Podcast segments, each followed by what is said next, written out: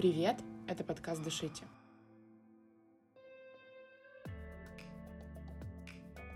Подкаст, в котором мы говорим о психотерапии и человеческой психологии. Меня зовут Аня, и у меня многолетний опыт в личной терапии. Мне интересно, как психология влияет на качество нашей жизни, поведение людей и характер. Поэтому я постоянно углубляю свои знания в этой области. А меня зовут Марина, я психолог, у меня есть своя частная практика, я регулярно повышаю свою экспертность, у меня многолетний опыт в качестве клиента, и я член Европейской ассоциации транзактного анализа. Друзья, с Новым годом!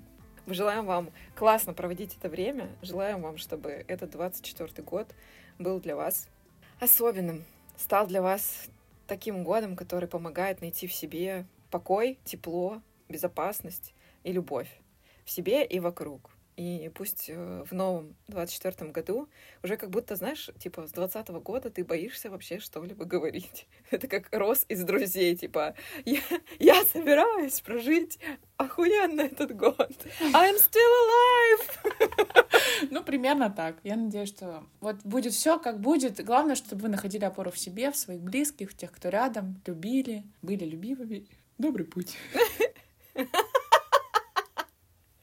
Да, мы сегодня хотим обсудить вообще вот этот вайб новогоднего настроения. Вот это вот. У меня уже начался. У меня сейчас. тоже. Как только выпал снег, все, я не могу перестать Да. смотреть разные вообще новогодние комедии и ромкомы, конечно же, естественно. блин. Рамкомы — это топ просто. Как только снег, у меня все, у меня сразу хор в Гарри Поттере, вот, и рамкомы, которые просто, я считаю, это, ну, это must have, must have смотреть в новогодние каникулы и перед Новым годом для поднятия настроения. Все вот это вот романтическое про Рождество, про Новый год, про новую жизнь. Про чудо, про чудеса, потому что это же тоже про любовь, естественно. Это же тоже очень важно. Мы тут, блин, мерзнем, тут все темно вокруг. Ноябрь, декабрь, ну, не самые приятные месяцы Да. в году. Кажется, именно из-за этого и хочется смотреть такие фильмы. Да, когда уныние. Хотя бы картинка в экране показывает нам любовь, сказку и добро. И чудо, что он приедет за тобой и спасет тебя из твоей жизни. Короче, давай скажем наши топ, если кто не смотрел вдруг, ну, чтобы как идейка, что посмотреть. А один из фильмов мы разберем сейчас. Мы, кстати, задавали домашку. Сейчас проверим. Достаем двойные листочки. Ну-ка. А, и сразу, сразу. Вот сейчас мы скажем фильмы, а потом будет очень много спойлеров, поэтому вы смотрите сами на ваше усмотрение, готовы вы к спойлерам или нет. По поводу фильмов рекомендаций. Вот когда начинается снег, близится Новый год, я, конечно же, за то, чтобы пересматривать Гарри Поттера. Я, кстати, тот человек, который посмотрел его только в осознанном возрасте, три года назад первый раз. Я вообще офигела от Северуса Снега. О боже, это мой краш. Вообще просто это мой краш. Это навсегда мой краш. Любовь. И я своему парню записывала, прям плакала, когда все поняла. Мгм. Вот. Я согласна. Он олицетворение любви, доброты и, на самом деле, взрослости в этом фильме. Но мы сегодня разбираем не Гарри Поттера, поэтому просто классный фильм для Нового года. Плюс я рекомендую отпуск по обмену и Чарли и шоколадную фабрику. На самом деле, Чарли и шоколадную фабри- фабрику я смотрела только один раз в школе, в кинотеатре. И просто вспомнила перед записью про этот фильм. Думаю, что надо пересмотреть. Ну, для меня фильмы с Джонни Деппом, особенно в режиссуре Тима Бертона, это такое для меня особенное событие. Мне надо настроиться на эти фильмы.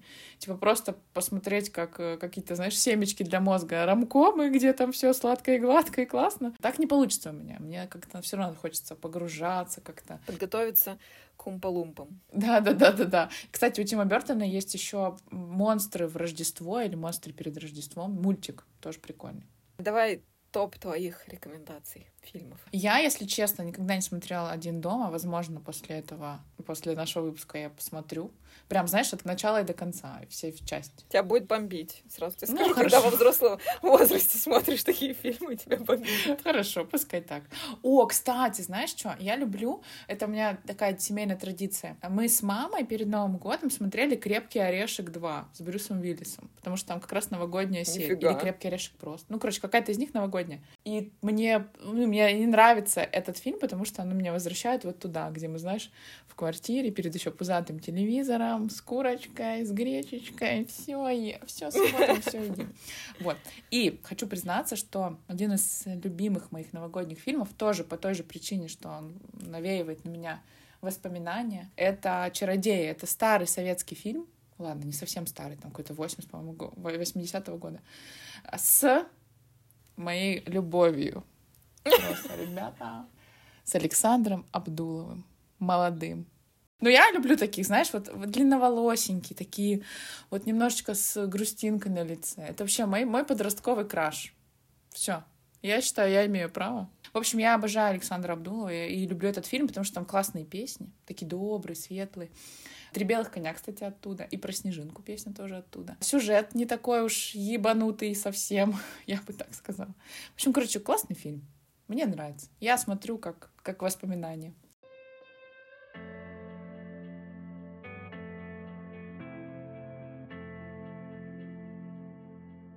В общем, короче, вот, смотрите, радуйтесь, проводите время. А сегодня мы обсуждаем фильм реальная любовь. Фильм прикольный, на самом деле, и у нас сегодня нет цели его как-то, знаете, разобрать, сделать так, чтобы его ненавидели.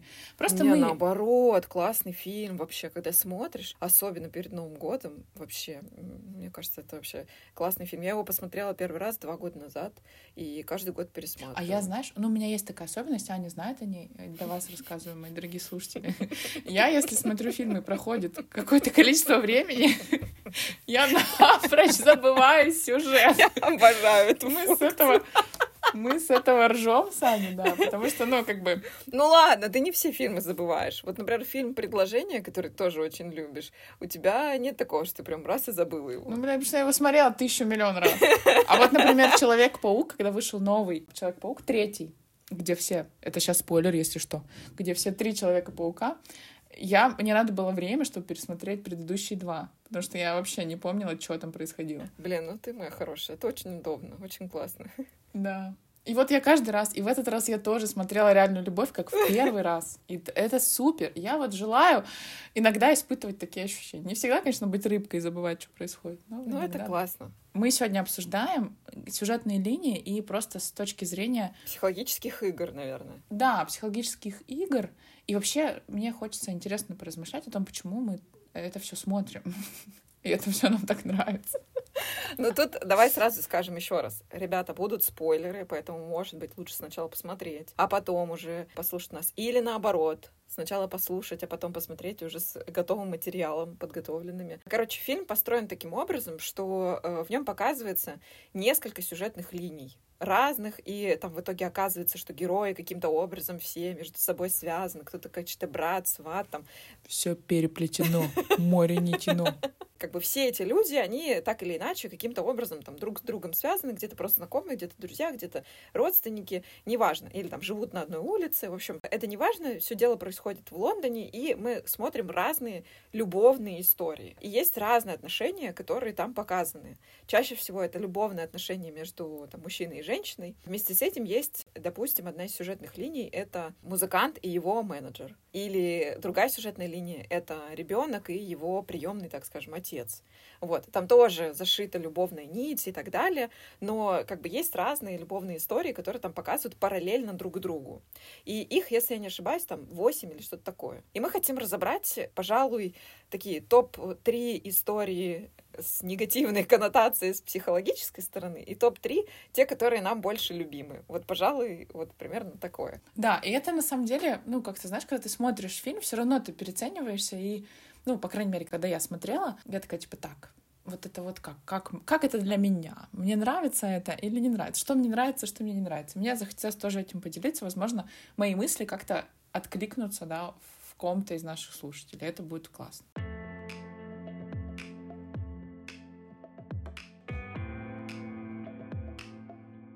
Первая э, такая самая бомбящая история, которая бесит больше всего, между кем и кем она происходит. Будем говорить, наверное, имена называть и сюжетную линию, чтобы было понятно, о ком речь, потому что по именам тяжело ориентироваться, там очень много героев. Больше всего в этом фильме мне непонятно и не откликается история, ну, точнее так, откликается с горящей жопой, я бы так сказала. История Гарри, его играет Алан Рикман, он руководитель рекламного агентства, в самом расцвете сил мужчина. У него есть жена, которую зовут Карен, играет ее Эмма Томпсон. И секретарша. Вот, кстати, до конца мне было непонятно, они мутят, не мутят, любовники, не любовники. Было у них что-то, не было. Да, было, Согласна. не было. Ну, Короче, это показали. Это на фантазию зрителя. В общем, вот эта история мне непонятна. Я могу рассказать, почему я так считаю. Потому что э, секретарь Мия, она всячески грязно намекала всегда Алану, ну, точнее, Гарри, которого играет Алан Рикман, о том, что она его хочет. Прям, знаете, не так, что типа э, поправила волосы или там улыбнулась. Она прям говорила. Не флирт, а прям прямые, как это, призывы. Да, прям совращением сказала. Для тебя я готова на что угодно. Да. Что мне непонятно... Ладно, как бы все бывает, все мы влюбляемся, да, все мы можем совершать разные поступки. Но для меня непонятно вообще абсолютно поведение Гарри. Он вообще ничего не сказал. Ни разу. Он ее не остановил. Он не сказал ей, что, милая, у меня жена. Или он не сказал ей, хорошо, уже пойдем займемся сексом, и будет уже всем классно. Вместо этого он дарит ей сердце. Ювелирное изделие, чтобы вы понимали. И все. И как бы и до конца так и непонятно остается, что это. Вот у меня вот, я сидела и смотрела, так и думаю, это что? Тебя бомбит в смысле, что он как бы ничего не делает, ничего конкретного? Да, причем он не, не объясняется ни с женой, это, потом в фильме тоже показано, да, то есть она ему предъявляет претензию, она начала подозревать, что у него есть связь на стороне. Он ничего не говорит ни жене, никак не, там, не знаю, не извиняется, не, не признается. Ну ладно, возможно, это сложно, да, но он, он просто никак не реагирует, просто такой, типа, знаешь, покерфейс, типа, а что произошло что-то? Ну, я с тобой не соглашусь по поводу, что он никак не реагирует. Она ему когда такая... Он говорит, я пошел за подарками, вот такой сейчас там момент. И она говорит, а что ты мне подаришь? Он такой, ну, блин, что, подарю тебе. Тупит, тупит, выходит из офиса, потом мне звонит, говорит, тебе что, скрепки надо там? А, ты, ты про секретаршу говоришь, да? Да, ну в смысле, что секретарша, он говорит, типа, что тебе подарить? Она такая, я хочу то, что я хочу, мне не нужно, что мне нужно. Ну. Диалог очень взрослых людей. Да, вот. И он в итоге, а ты мне что подаришь? Ну, то есть все-таки он как бы играет. У меня здесь мнение, сори, что я тебя перебиваю, ну, как бы это чувак с прижатым яичком. Ну, что у него происходит дома? У него жена, это не жена, не какой-то там друг, товарищ. Очевидно, это просто отношение к ней как к мамке. И у нее отношение к нему как к ребенку, потому что, ну, не в смысле, у пусечки там вот это вот все, не такое, а просто она занимается всем, он вообще, ну вот, что показали, что он делает с детьми? Что он подарки вместе с ними под елкой разбирал и сидел одет и ждал, когда спустится жена после того, как он подарил ей подарок, который она на самом деле не хотела, когда она там рыдала в комнате. И, ну просто, это абсолютно отсутствующий чел, Мать занимается всем, она такая вся мамка-наседка. Когда они приходят за подарками, она говорит, погуляй 10 минут, я найду подарки нашим матерям. То есть как бы он даже своей маме не ищет подарок, потому что она этим занимается. Она как бы все делает она по дому. И он вот такой чел, у которого своя компания, даже там на корпоративе, она говорит, пойду пообщаюсь с гостями. Он такой, ты просто золото. Ну вот она делает все просто у чувака, прижатое яичко, не то, что типа, я не говорю, что она виновата в этом смысле, что так все вышло, Понятное дело, что они оба приложили огромное количество усилий и дел, чтобы вышла такая ситуация,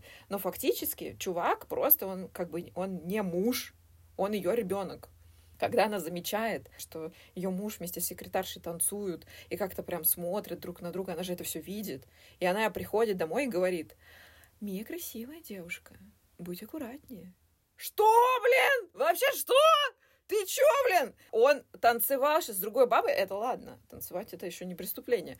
Но ты видела, как он на нее смотрит, как они играют, как она его пожирает глазами. Стопудово, ты да, что-то поняла. Она абсолютно точно это почувствовала. Но она не то, что говорит, слышь, ты, у тебя все в порядке? Почему ты прям на моих глазах вообще флиртуешь? Ну просто на глазах у всех. То есть это замечает даже его там сотрудница. И у нее не бомбит в этом смысле в плане, типа, может, ты объяснишься, может, ты нормально себя вести будешь? Нет, она такая, будь аккуратнее. Пиздец. Ну, да, Спасибо, да. мам. Хорошо. Короче, в этой истории ко всем вопросы, даже к Мии, да, вот мужик достаточно холодно реагирует на ее откровенные подкаты. Она не останавливается. Ну, то есть она все равно... Ну, к Ми у меня в этом смысле меньше всего вопросов. Ну, у меня тоже все равно есть. Ну, может быть, потому что у меня сейчас горит жопа, я просто не понимаю вообще в целом. Ну, вот она увидела мужика, руководитель компании. У нее просто какая-то своя цель. То есть она такая, типа, блин, я привлекательная. Почему бы этим не воспользоваться? Я привлекательный. Ты чертовски привлекательная. Ну вот, и она как бы, она просто преследует свою цель. Я думаю, что у нее нету там какой-то любви, знаешь, и там какого-то ну, романтизма в этом. Ей просто, вот у нее цель, она как это, самка-пожирательница. Вот примерно такого плана. Я не осуждаю совершенно, потому что, ну, она в этом смысле, как бы, я думаю, что если бы он ей сказал, Мия, дорогая, меня вообще не колышет, что тебе тут нужно, она бы сказала, ну, неприятно, конечно, но я поняла. Ну, то есть, да, как вот бы... я вот этого, наверное, от него и ждала, и поэтому у меня сейчас так... Ну, ожидания реально схлопнулись, и все. Меня бомбит то, что, ну, просто по собственной воле жена становится мамкой для своего мужа. И, конечно, как бы он смотрит, там, какая-то привлекательная девчонка напрямую ему говорит, я хочу тебя. Жена, интересно, ему говорит, я хочу тебя. Нет. Ну, я уверена, что нет. Блин, как интересно, да, на что мы по-разному с тобой откликнулись. Я на поведение героя Гарри, а ты на жену. Тоже как бы интереснее. Да, потому что мне кажется, что я, безусловно, считаю, что оба приложили к этому большие усилия. Ну, то есть просто э, слили свой брак в негатив. Вот у нас с тобой выходил выпуск про отношения. Сказать, что это только он виноват, я не могу. Не, я тоже нет. Мы же тут не судья мировые, чтобы как бы разделять, кто прав, кто виноват, и вообще доказывать, что правильно, что нет. Просто мы мыслим, размышляем, делимся мнением. Да, и вот здесь вот момент. Меня бомбит, что она не отстаивает свои границы. Меня бомбит, что она, ну, как бы не защищает свое. И не то, что как бы свое это типа как ее там, не знаю, добыча какая-то, не в этом смысле. Она, в общем, там по сюжету спалила, что у него, значит, кулон там в куртке, она решила, что это он ей подарит, и она, естественно, такая вся воодушевилась, потому что ну, это романтический поступок какой-то, который, вероятно, еще десяток лет он не делал до этого. И поэтому ее так это воодушевило. Она очень, ну, воспылала какими-то романтическими чувствами. И это очень круто. Затем она видит, как он ей дарит не кулон этот, а просто диск с музыкой. Пиздец, ну подарок, блин, диск с музыкой, с Новым годом, блин, любимая. Просто, ну реально, меня вот это бомбит еще. Типа... А меня еще было, знаешь, что бомбила сцена? Что он выбирал подарок своей а любовнице, находясь в одном, блин, в одно время, когда выбирал да, подарки да. семье вместе с женой. Это просто что? Где твоя честь? Ну вот, видишь, да нигде, в жопе там сидит где-то, прижатом этом яичке. Ну, реально, это просто какая-то жесть. И потом она, видя этот диск, она уходит в комнатку и плачет в тихую, включает эту музыку своей любимой исполнительницы и просто плачет.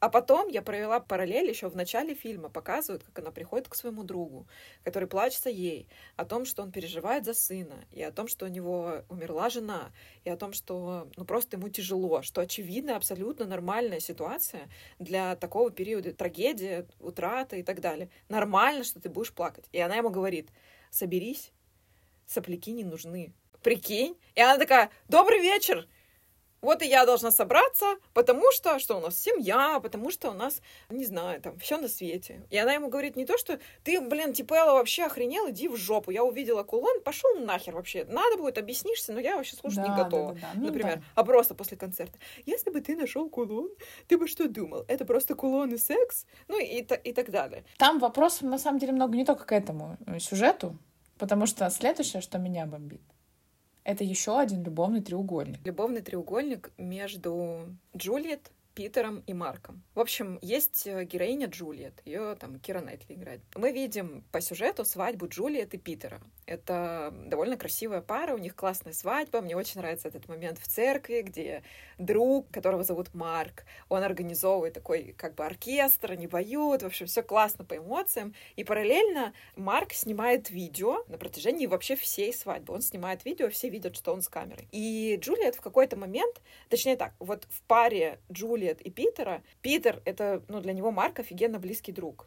А Джулиет ощущает, что как будто Марк негативно к ней настроен. То есть он там с ней не разговаривает, как бы, ну, холодно себя ведет и так далее. Она за это, видно, переживает. Вот. Но она такая вся милая, хочет со всеми дружить, вот типа такого. И в какой-то момент она понимает, что у нее там видео со свадьбы дурацкое, у нее нету платья в красивом формате, чтобы сохранить на память. Она звонит этому Марку и говорит, Марк, можешь, пожалуйста, при, ну, показать, ты там дофига снимал, можешь, пожалуйста, показать вот эти видосы. Он говорит, я ничего не снимал, вообще ничего не найдешь, все, пока. И она наведывается к нему в гости и такая, блин, пожалуйста, давай мы с тобой будем дружить. И говорит, пожалуйста, давай найдем камеру. Он ей говорит, я все обыскал, ничего нигде нет, я, скорее всего, их куда-то выкинул, стер там, неважно. Она просто проходит в квартире и такая тут же находит свадьба Джульетты и Питера, включает и в процессе понимает, что он везде и всюду снимал только ее, причем там везде практически крупным планом, ее эмоции, на на и становится понятно, что этот Марк влюблен. Он ее любит сильно и очень давно. И такая холодность, потому что он отвергает свои чувства, потому что не может любить жену лучшего друга. Я люблю тебя! Да, еще ржут над сериалами по России. И он такой, типа, весь мается, мается, уходит. Короче, через какое-то время он приходит вечером к ней домой, включает музыку и начинает плакатами говорить ей, ничего не говоря, в смысле, показывает ей плакаты один за одним. Типа, я в следующем году буду встречаться с одной из этих баб, и там модели. Но раз сейчас Крисмас, а в Крисмас принято говорить э, какие-то там Правда, да. А до Крисмас никогда да. люди не разговаривают вообще друг о друге, о своих чувствах. Так он и сейчас не разговаривает, понимаешь? Он и сейчас ничего не говорит. Ну да, согласна, ладно. Вот. И он такой, типа, мое сердце разбито, потому что я люблю тебя, все дела. Она на него смотрит, он уходит. Она его догоняет, чмокает его в губехи, и убегает обратно. Все, типа, история закончена. Конец. Па-па-па-па. Думайте, как хотите. Что меня бомбит здесь? Я понимаю, что можно представить историю, когда есть два лучших друга, и есть девчонка, которая, ну, выбирает между ними. Или там не выбирает, но они там влюблены друг в друга, и все равно кто-то, да, будет с ней, а кто-то нет. Это нормально. Почему об этом не поговорить? Родная, потому что должна быть драма. Ну, согласна. Хотя сейчас я понимаю, что это, наверное, на самом деле не очень просто. Да, сейчас я переобуюсь и буду сейчас оправдывать этого Марка, но ладно, раз так идет. Ну, Прямой эфир. Наверное, это действительно, ну, правда, непросто. Признаться лучшему другу, да, потому что, ну, под угрозу ставятся отношения вообще много какие. И, наверное, лучше бы... Помнишь, как в «Друзьях» Рэйчел говорила, почему ты вообще... Э, точнее, Рос говорил Рэйчел, зачем ты это сказал? Ты не имела права это говорить. Я был жил там, типа, счастливо, здорово и так далее. А давай вспомним другую ситуацию, когда Джо понял, что он влюблен в Рэйчел. Он приходит к Росу, к своему близкому, офигенному другу и говорит, блин, Рос, я, ну, просто, я ничего не могу сделать. Я просто думаю о ней, я влюблен, и я никогда не испытывал любви, но кажется, это вот оно самое. И он приходит к Рэйчел и говорит точно так же открыто. Вот такие дела, понимаешь? Вот, вот, ну, вот так случилось, я ничего с этим не могу поделать. И они по-взрослому, как могут, выходят из этой ситуации, потому что друг пришел к другу и сказал, Брателла, ну я вообще, я ничего против тебя не имею. Я знаю, что вас связывает там любовь, ребенок, история, вот это все. Ну вот так вышло сейчас. Причем тогда Росс и Рэйчел не встречались. Но Джо, насколько показан тупым, но насколько на самом деле офигенный чел. Да он самый вообще, классный друг. он просто офигительный офигительный чувак, который реально очень дорожит дружбой, и которому это важно. И он даже, не ходя к психотерапевту, понимает, что, ну, просто по понятиям поступить по-другому. Это сейчас мои домыслы, да, я просто я фантазирую о том, что, видимо, Марку очень сложно было поговорить с Питером. Но! Вот что я тут точно не буду никак э, искать оправдания, это Кира Найтли, ёпты. Чё она вообще тоже ничего не сказала? Пошла, чмокнула его в губёхе. Ты вообще в порядке? Алло, для меня вообще это измена. Не, ну опять же, тут можно открыто же, да, разбирать этот финал. Может быть, кто-то думает о том, что она так, так как ты поддержала его, да, типа, мой хороший, у тебя еще все впереди. Да, переспала с ним и поддержала. Все наладится. Может, тоже кому-то нужна такая поддержка, Аня. Ну, согласна, да, сложно спорить. Я с тобой согласна. Меня бомбит, не знаю, я себе вижу эту ситуацию, что это в любом случае станет когда-нибудь известно. Ну, если ты строишь долгосрочные отношения, это не может не всплыть. Либо ты все время будешь сидеть вот с этой тайной этой истории и пытаться скрывать, что твой лучший друг влюблен в меня. Ну, и он мне признавался. Ну и смотри, и это же еще делать дебилом Питера, мужа Кира Найтли, как будто он не понимает и не замечает, да. Хотя, ну, мои хорошие, все видно. Ну вот для меня вот это вот как раз неуважение, что, ну, она вообще пошла его чмокнула, ну, это вообще просто прикол. Чё, блин, ты в своем уме? Ну ладно, может, в каких-то культурах можно чмокаться в губы, и это вообще ничего не значит. Для меня это просто неуважение к мужу. Это первое. А второе, я убеждена, что Марк хотел, чтобы его спалили. Вообще, я прям, я убеждена, потому что он такой, ой, я нигде не мог найти, да ты не найдешь. Ну вот смотри, мы понимаем, да, что тебе позвонила баба. Ну, допустим, как-нибудь так случится, что даже если не она, а твой друг придет и попро- попросит эту камеру, начнет искать. Ты тусуешься дома, ты даже не попытался ее, блин, спрятать. Просто на самом видном месте там так все показано, как будто она взяла эту э, кассету, вставила там и так далее. И он, ну что, не мог вырвать из рук, сказать, подожди, пожалуйста, я не хочу, чтобы ты смотрела. Выйди, пожалуйста, из моей квартиры, там это мое пространство. Ну, это же больно, конечно, тайну такую хранить, ты чё? Ну, вообще-то у меня снова тут вопросы Киры Найтли. Может, мне просто Кира Найтли не нравится, может, так, я тоже думаю. Извините, все фанаты, ничего против не имею. А, просто десять раз ей мужик сказал, пожалуйста, у меня нет, отстань, уходи, я не буду смотреть. Не надо. Я ничего не слышу, мне нужно мое платье на видео. Мне похер, что ты там говоришь. Давай-ка мы с тобой сейчас посмотрим кассету. Я приду к тебе домой, да. когда ты не ждешь. Ну, короче, вообще, меня бесит этот Марк, что типа он еще пришел опять вот с этими плакатами, эту романтику какую-то добавил. Ну вот на что он надеялся? Что он покажет эти плакаты, и она такая, а, боже мой, воспылала к тебе чувствами. Развод и девичья фамилия. Мне как-то понравилось, ты сказала в выпуске, когда мы про пары говорили, о том, что ну, много пыли в глаза делает иллюзии людей. И кому-то очень нравится жить в иллюзиях. И там действительно сладко и гладко он любит, у него ну, как бы хорошая такая цель, добрая, светлая. Он страдалец, ему нравится это, поэтому он так и продолжает. Ну, выбрала не тебя женщина. Кстати, в этом же фильме классную фразу сказал батя Сэма, тот как раз, у которого умерла жена. «Эм, Я не верю в то, что нам предназначен один человек.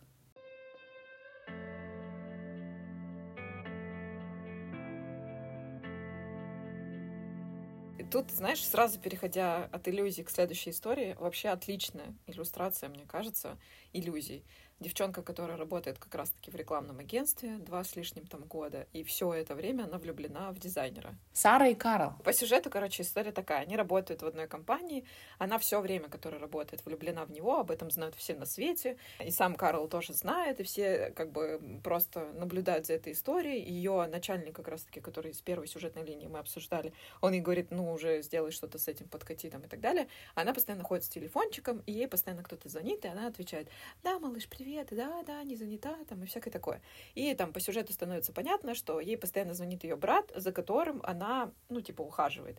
У них э, очень рано не стало родителей, и она вот стала нести ответственность за своего брата, который находится в лечебнице, у него там какое-то психическое расстройство, вот, он неадекватный, и, ну, как бы ей нужно там поддерживать с ним связь, заботиться о нем. Я, на самом деле, здесь скажу, что это, как мне кажется, классическая иллюстрация того, как удобно находиться в жертве. Знаешь, когда говорят, что ну вот жертва же не хочет, такие обстоятельства и всякое такое, что типа это не она выбирает, как поступать. Мне кажется, это классный пример в фильме того, как жертве выгодно находиться в своей позиции. Как э, ей классно от того, что... Ну, классно это мы сейчас в кавычках, да, и как бы э, здесь мы просто говорим про истинные мотивы, вот, но как на самом деле ее устраивает, что она не может э, строить свою личную жизнь, потому что, да и вообще жизнь, потому что она постоянно должна быть на связи со своим братом, по любому вызову сгонять к нему и так далее, по любому щелчку отменить свои планы и вот это все. Вот, потому что, ну, меня тоже бомбит на эту историю, на самом деле. Но здесь меня бомбит меньше, просто потому что я такая, ну, это все, это ее практически осознанный выбор, потому что, когда на корпоративе случается история, что Карл ее приглашает танцевать, потом они едут домой, он такой весь красавчик, там вот это вот все, тоже чувак там два года присматривался. Сейчас я тоже скажу. Вот, приезжают к ней домой, она такая вся радуется, конечно же, целуется, начинает раздеваться и так далее, у нее звонит телефон, и она по телефону говорит, нет, нет, я не занята, и разговаривает со своим братом. Карл уже в шоке такой, типа, в смысле не занята? Блин, я бы вот здесь тоже, да, ну, как бы, это, это очень странно и очень обидно, на самом деле. Он, кстати, показывает, Карл, вот в этом моменте он показывает вообще и поддержку, и то, что, слушай, я понимаю, у всех бывают разные ситуации, в жизни бывают разные препятствия. Они продолжают целоваться, ей снова звонит телефон, и он говорит, ему станет легче от того, что ты возьмешь трубку. Она говорит, нет, и берет трубку, и снова говорит, нет, нет, я не занята, конечно. И тут Карл такой, а, бля, ну все понятно, добрый вечер, я диспетчер, я пошел. И меня как бы бомбит то, что у нее вот такая вот иллюзия, что ей так нужны эти отношения, что есть Карл, которого она любит, и ей так хочется быть с этим Карлом. И уже наконец-то Карл сделал там первый шаг, и уже наконец-то они дома, и кажется, что здесь как раз могут начаться эти отношения, о которых она якобы давно мечтала. Но мне кажется, что фактически ей очень нравилась эта иллюзия того, что она влюблена, иллюзия того, что ей очень хочется быть в отношениях, но по факту она такая, да, я выбираю носиться со своим братом. Здесь как бы выбор каждого, как относиться к ситуации, когда у тебя есть э, человек, о котором надо заботиться. Но я считаю, что это ее просто осознанный выбор, когда она такая, да, все понятно. Угу. Я согласна здесь, знаешь, в том месте, где просто при... важно признаваться себе, что у тебя сейчас такой выбор что ты, да, что любовь к брату важнее, чем любовь к Карлу. Это, ну, как бы в этом нет ничего плохого, предосудительного, и, может быть, даже, ну, с большей стороны это круто, что она не бросает его, да, что она поддерживает его. Мне грустно здесь за то, что она забивает на себя, но это тоже ее выбор, да, и тут важно вот опять же признаться себе в этом. Окей, ну не хочу я строить, я хочу заботиться о брате. И это вот что мне, блядь, сделаете? Все, вот так вот я э, решаю.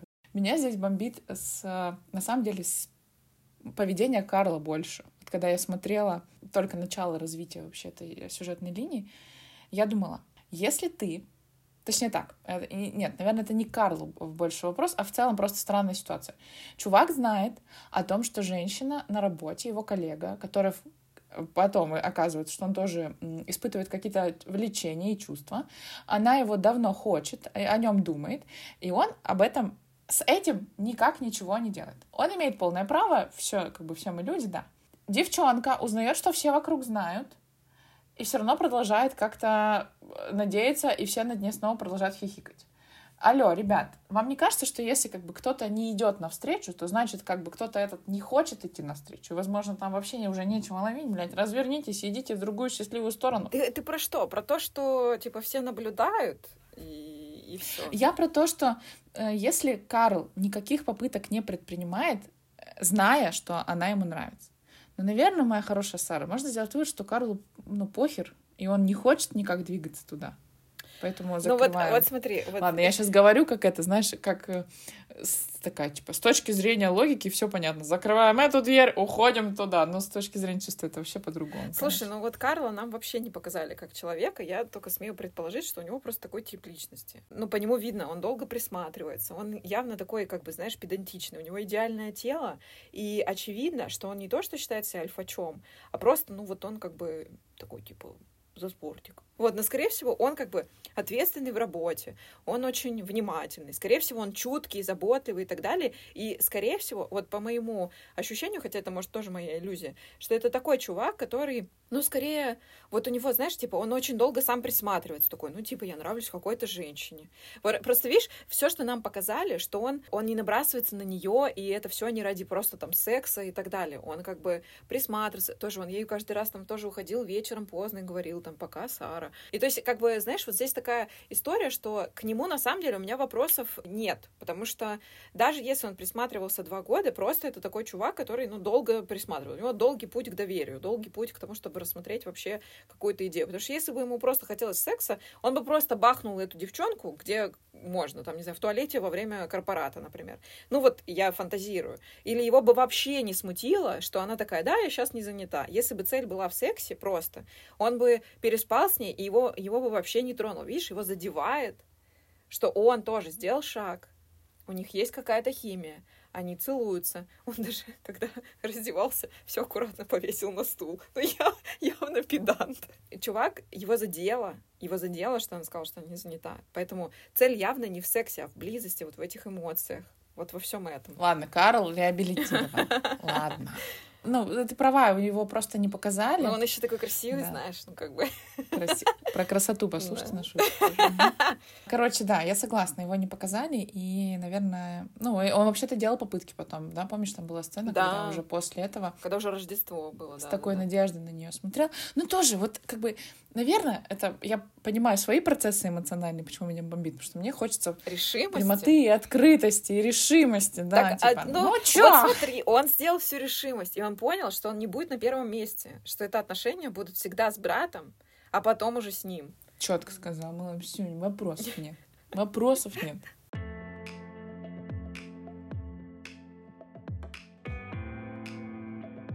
Давай поговорим про, про тех, кто, боже, трогает сердечко и вообще просто остаются в сердце навсегда. Давай твой первый топ.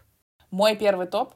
Самая маленькая по хронометражу история этого фильма. История Джона и Джуди. Ситуация такая. Ребята встретились на съемочной площадке, они работают дублерами и дублируют постельные сцены. Ну, поебываются как бы. Без, без проникновения, но чтобы как бы заменить актеров, которые не хотят делать. И они в процессе вот этого действия... У них такие смешные диалоги. Да, да, да. Ну, я думаю, что задача режиссера была показать вот это, знаешь, сюр ситуации, когда уже самое, типа, то, ради чего вообще некоторые строят отношения, да, уже происходит, и они вообще не этого ждут. Почему мне интересно, что это самая маленькая по хронометражу сцена? Потому что это самые, на самом деле, здорово развивающиеся отношения во всем фильме. Они познакомились, да, в странных обстоятельствах, когда он стоял сзади и как будто ее там, ну, нагревал. Но, тем не менее... Тем не менее, они начинают разговаривать, они так э, трепетно знакомятся, потом идут на свидание, он так нежно ее целует. И на самом деле вот эта история прям какая-то такая близкая, жизненная и... Настоящая? Ну, ну нет, я думаю, что все настоящее. Нам бы, знаешь, нам бы, мы бы не смотрели такие фильмы, если бы нам это не откликалось. Блин, а песни Анны Асти, ёб твою мать, если разобрать, все там про боль и страдания, но все же их слушают, потому что это откликается. Я думаю, что этого фильма тоже откликается, потому что это очень близко людям. Для меня это самая здоровая история. Развитие отношений. Чуть не сказала, что мне бы тоже хотелось так. Ну, Хотя актерское поприще. Да. Но, тем не менее, как бы именно по ходу развития событий. Все так, знаешь, очень ну, классно. Мне очень тепло от этой пары. Они, он такой прям смущается, стесняется, она такая. Ну, короче, они пара друг другу, мне они понравились. Поэтому они у меня на первом месте. Слушай, ну, для меня на первом месте это премьер-министр и его, ну, типа секретарша.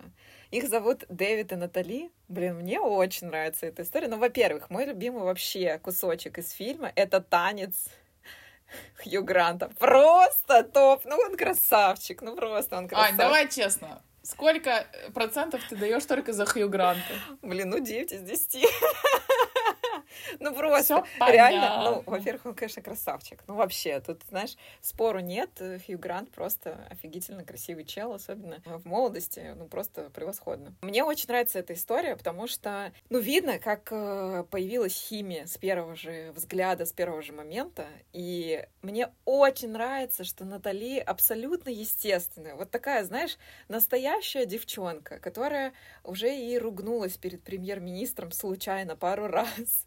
И как-то, знаешь, как-то так вот э, лепо-нелепо рассказала свою историю с бывшим и про толстые там ноги, лодыжки, щиколотки и всякое такое.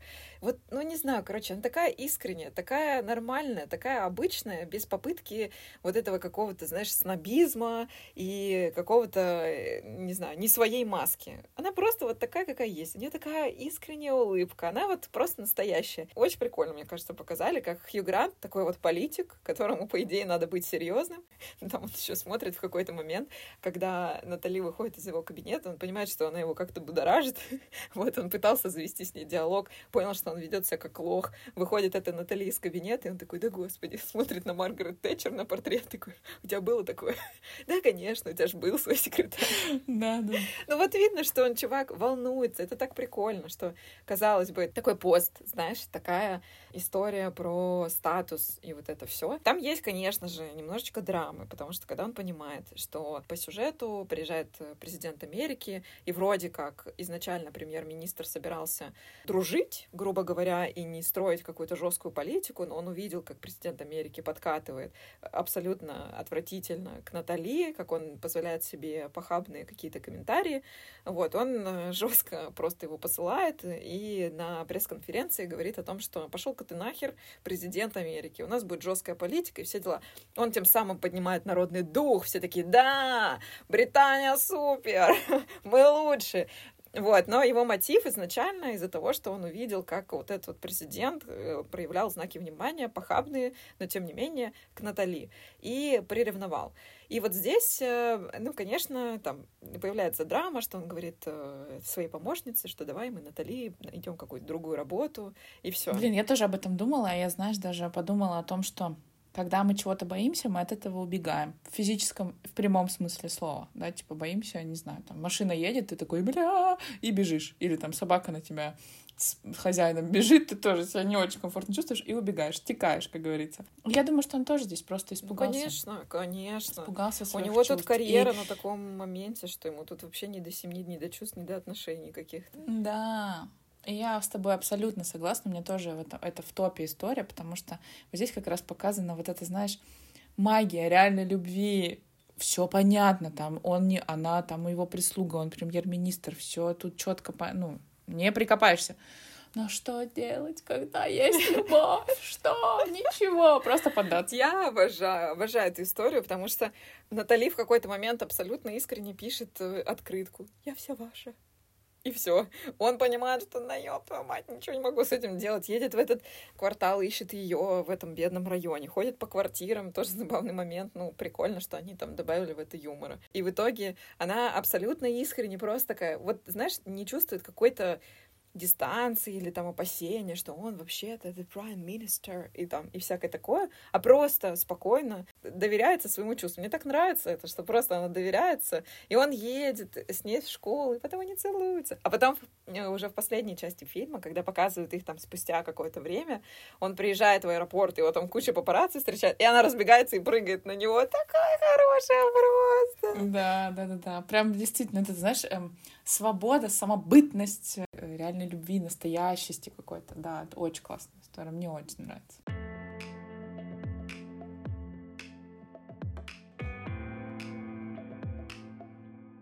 Ну и мой третий топ — это отец и сын Дэниел и Сэм. Дэниел — это отец, Сэм — это ребенок 11 лет. Получается, что жена Дэниела и мать Сэма, она умерла там буквально недавно. Кажется по сюжету, что как будто все были готовы к этой смерти, то есть это болезнь, видимо, какая-то. В начале э, вообще этой сюжетной линии показывают похороны, как жена просила включить довольно бодрый такой трек. Мне, кстати, очень нравится такой формат, мне кажется, это здорово. И дальше показывают, как Дэниел переживает, что у него никогда не было истории, что он общался с Сэмом доверительно, что они обсуждали глубокие темы, что Сэм ему, в принципе, доверялся относительно своих там каких-то переживаний. И они начинают выстраивать э, отношения, и Сэм сообщает Дэниелу, что он на самом деле влюблен. Он говорит, я понимаю, что я должен думать о маме, но ничего не поделаешь, я влюбился еще до смерти мамы, и вот, ну, как бы меня не покидает это чувство. Там показывают, как Дэниел, как, знаешь, как классический взрослый такой, тебе не рано влюбляться. И да, Сэм да, абсолютно да, да, серьезно такой, нет. Ну, видишь, хорошо его так осек, мне прям понравилось. Здесь э, очень люблю эту историю, историю за то, что Дэниел тоже готов быть открытым к тому, что не, не то, что я да. самый умный, я тут взрослый, а готов слушать своего ребенка, хоть и там не родного, приемного, готов э, помогать, готов услышать, почему там для него что-то важно и так далее. И они показывают, как учатся друг у друга, и мне кажется, это просто офигенно. Да, вот это прям тоже, наблюдать за этим очень прикольно, как э, Дэниел переживает какие-то моменты, да, как вообще сейчас умерла мать ребенка, этот ребенок теперь с ним, и как вообще им настраивать э, контакт. И на самом деле, наверное, прикольно, что Сэм набрался смелости и признался Дэниелу потому что он влюбился. Мне кажется, на этой почве они как раз и вот выстроили эти классные отношения. И я думаю, что на самом деле сын во многом научил батю быть открытым, прямым и вообще бежать да. за своей любимой, когда даже она уже в аэропорт уезжает. Вот Сэму тут респект, такой, такой хороший, вот прям молодец. Молодец. Там есть такой момент, что, по-моему, когда один из таких вечеров, как они думают, как э, Сэму заполучить свою любовь, они смотрят «Титаник», что-то потом валяются там на диване, болтают, и Дэниел говорит, я вообще не уверен, что я встречу какую-то свою любовь там или что-то такое. Говорит, ну только если встречу Клаудию Шифер. В конце он встречает Клаудию Шифер, и я такая еще, знаешь, смотрю. Но только она там не Клаудия ну, Шифер. Ну, конечно, там а, Кэрол да, какая-то да. мать какого-то там да. пятиклассника. Естественно, я да, да, ну, да. конечно. И он обомлел, такой прям, ну, видно, что сразу она его впечатлила. Но мне понравился момент. Короче, так получилось, что я этот фильм посмотрела, когда мы с тобой решили готовить этот выпуск, а потом мы с мамой уже посмотрели, когда приехала мама у меня, и мы смотрели как раз вот новогодние фильмы. И Дэниел говорит такой момент, что только если встречу Клаудию Шифер, тогда я тебя сразу попрошу идти из дома. Сэм такой, о Этот говорит, да, мы займемся сексом во всех комнатах, даже в детской. Я вижу в этом моменте прикольную дружбу в смысле, что Дэниел не пытается снова, типа, он самый умный родитель, и вообще есть как бы детские темы, есть не детские темы. Пацану 11 лет. Очевидно, что он знает, что такое секс, откуда берутся дети, и, скорее всего, уже как бы может даже больше знать. Что-то чем... поделывает. Ну да, ну то есть как бы вот это все э, нормальное абсолютно половое воспитание ребенка и так далее. Для меня это абсолютно классный диалог, то есть я считаю, что круто, как бы прикольно, что он напрямую говорит там про секс и все такое. И у меня мама в этом моменте, она такая, это он что, ребенку сказал? Я говорю, мам, ну пацану-то 11 лет. И я вспомнила нашего сексолога, которая, помнишь, когда мы с тобой ходили на курсах, и у нас, кстати, есть выпуск с ней, во втором сезоне, которая говорила, что вот когда вы думаете, что пора поговорить про секс, скорее всего, вы уже очень сильно опоздали. Поэтому, э, как бы, вот прикольная разница, знаешь, 30 э, лет и 50 лет. У меня маме 50 лет, и как мы по-разному смотрим на диалог. Я считаю, что в этом офигенная близость с ребенком, потому что, очевидно, ну, Особенно сейчас. Там, конечно, фильм был снят не в этих годах, а 20 лет назад, но особенно сейчас видно, какая на самом деле разница в восприятии темы, что очевидно, что дети 11 лет абсолютно точно уже знают больше нашего. И в сексе, и, возможно, в каких-то других вопросах тоже. Короче, классный фильм. Классная история. Да, очень highly recommended посмотреть. Есть абсолютно сюрреалистические моменты, где вот этот вот рыжий британец едет в Америку. Кстати говоря, я тоже хотела сказать, что это мне очень нравится. Вот он мне прям импонирует. Конечно, у него есть какие-то там загоны, но у кого их нет, скажите мне, пожалуйста. Но такой он целеустремленный, такой он напористый, такой он... Вот мне хочется, я, я пойду и сделаю. Я куплю билеты. Вы вообще, никто вообще в меня не верите. Да мне похер в целом. Я пойду и получу этот прекрасный американский десерт, так скажем. Вот, поэтому Колин в моем топе тоже, он молодец. Он прям вдохновляет этот фильм своей вот этой нотой. Блин, ну знаешь, э, я забавляюсь, как бы как э, показали, как мне кажется, не очень реалистично вообще всю эту ситуацию. Ну да ладно. Я, я не знаю, может быть, действительно есть какая-то такая история, просто, видишь, мы не знаем некоторую культурную там особенность и всякое такое, что, может, действительно британцы в Америке воспринимаются как-то, ну, априори более крутыми из-за того, что у них этот британский акцент. Вообще, в принципе, Британия такие, ну, ближе к снобам. Ну, то есть... Да, Ань, ну давай тоже будем в реальности. Конечно, вряд ли парень, который зайдет в первый встречный бар, сразу снимет трех женщин которые четырех говорят ему... потом уже в итоге. А, четырех, да, извините, забыла. Которые говорят ему, ой, ты знаешь, мы такие бедные, у нас одна кровать, и на пижаму нам денег не хватает. Понятное дело, это сюр. Но я думаю, что благодаря вот такому, знаешь, где-то подсвечиванию, где-то вот этой э, полярности, да, сюра и какого-то прям ярких каких-то примеров. Мы поэтому и любим этот фильм. Когда после двух дней знакомств делают предложение, мы же тоже сидим и смотрим так, господи, как мило. Хотя если, если вдуматься в это, это очень странное поведение как бы. Или когда ты узнаешь, что вампир смотрит, как ты спишь, ты такая, о боже. Вампиры вообще странные ребят, по-моему. Я просто обожаю «Сумерки». Всем, кто любит «Сумерки», приветики. Классный фильм, смотрите, пожалуйста, наслаждайтесь новогодними праздниками. Дарите себе подарки. Вот это, вот, наверное, будет мое основное пожелание вообще в этом выпуске. Потому что мы очень любим заморочиться на тему подарков близким. Я транслирую последнее время, что не дарите на Новый год подарков мне, подарите подарки себе. Потому что прям вот идите, упакуйте, сделайте себе классный подарок. Да, вы знаете, что это такое, но положите под елку, сделайте себе сюрприз. Будьте тем взрослым, который дарит вам подарки и который вас больше всего любит, превозносит и так далее. Делайте себе не один подарок, а столько, сколько хотите. Не экономьте на себе, пожалуйста. Радуйте себя, любите себя и станьте самым лучшим человеком для самого себя. Дедом Морозом, который делает для себя чудеса. Верит да. и делает. Классно. Это точно. В общем, всех с Новым годом, ребята! С Новым годом! Мы вас очень любим и проводите эти каникулы так, как вам хочется. С кайфом. С кайфом, да. Целуем, обнимаем. Всем пока!